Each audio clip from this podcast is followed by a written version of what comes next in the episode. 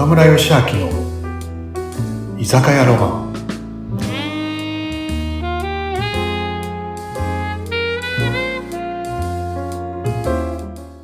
はい、今週も皆さん、うらみさん、こんばんは。こんばんは、岡村さん。今日も来ちゃった。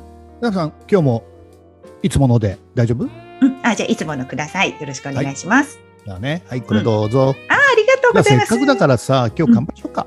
あ、乾杯しましょう。はーい。はーい今日もお疲れ様。お疲れ様です。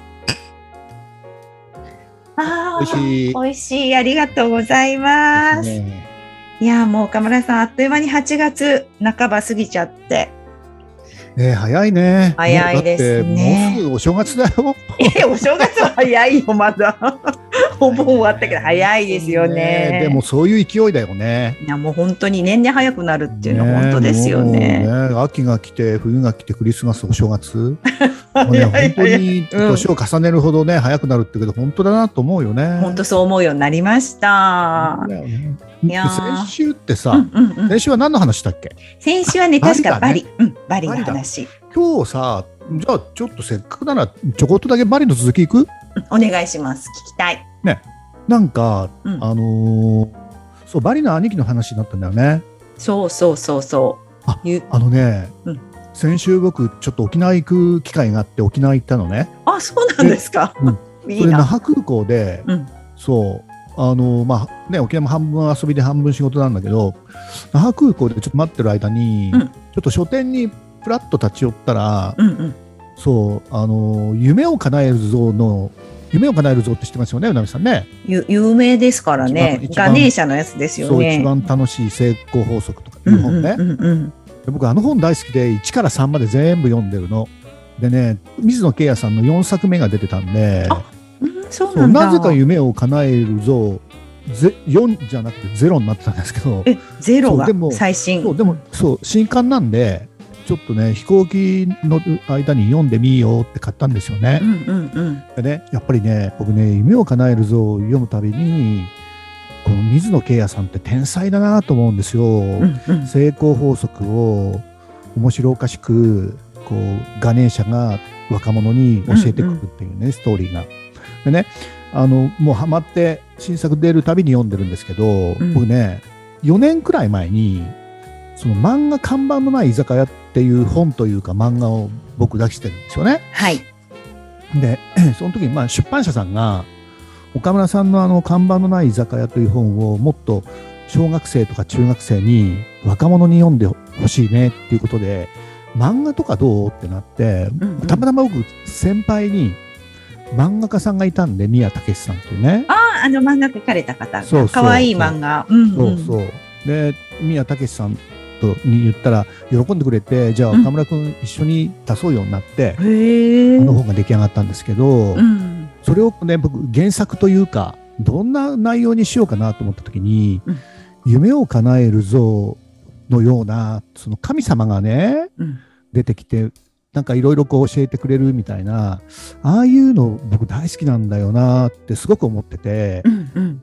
ああいう雰囲気の、こう、ちょっとおかしく、ちょっと感動してうん。笑えるようなのがいいなと思ったんですよ。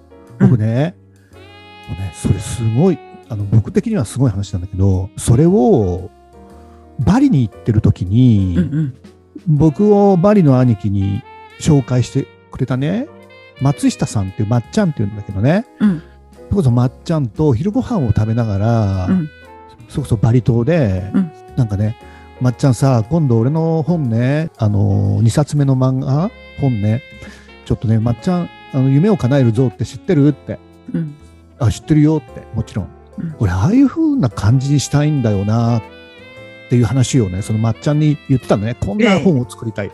そしたら、まっちゃんが、うんそりゃそうとさ、岡村さんさ、夢を叶える像って、ガネーシャっていうヒンズー教の神様が出てくるよねって。うんあのヒンズー教の神様にはモデルがいるって知ってるって言われて、うんあモデルがいるのあのガネーシャにって話になったら、ん。えそうだよって言って、うん。でも岡村さんさどっかでさなんかガネーシャみたい人ちょっと何？あの話したことないって言われて俺え？どういう意味？と思ったのよ。うんうん。あの関西弁でタバコをふかして。もしかして。そう。でね関西弁でパーってタバコをふかしてみたいなうんうん。もしかしてバリの兄貴？って言ったんだえ、よあねみたいな。うんそうそうしたらうんその通りってなってその通りなんだ。へえ。さんがバリの兄貴のところに成功法則をもうこう足毛に通って通って通って書き上げたのが夢を叶えるぞなんだよって一作目のそうなんですか僕鳥。肌ぶわって立ってうん、今まさに来てるしみたいな。うん。そうそうそう、ん本当そうそれもねバリの兄貴と会った前の前の夜一緒に飲んだばかりだったんで、うんうんあのヒンズー教のねガネーシャがのモデルが。兄貴だったんだと思ってね、うんうんでそういうことがね、うんあったりした。ええ。ね、なんかね、うんうん。なんかね、皆さんもなんか、絶対あの方面白いんで、ゼロってまたどんな、もう原点に帰るみたいな感じなんですか、最新の方は。どうなんだろうね。うん。うんえー、そうだったんですか。その後って、バリの兄貴とは一回お会いしただけですか？一回はもうね、もうだから10回くらい行ってるかな。10回ぐらいお会いしてる？そう、コロナになるまではね、うんやっぱ半年に1回くらいはバリ島行ってたんで、そうなんですか。こうバリ島ってね、うん。ななんだろうね、僕ね、バリ島スタッフにね、うんインドネシア人、特にバリ島、バリ島ってヒンズー教なんで、うんインドネシアの国自体はイスラム教なんだけど、その何昔のバリ島だけオランダの植民地っていうのがあって、ヒンズー教なのね。うんうん。だからバリ島だけちょっとお酒が飲めるのね。ああ、そうなんだ。宗教上のあれかもしれないけど、すごくね、バリの子ってみんな優しいのね。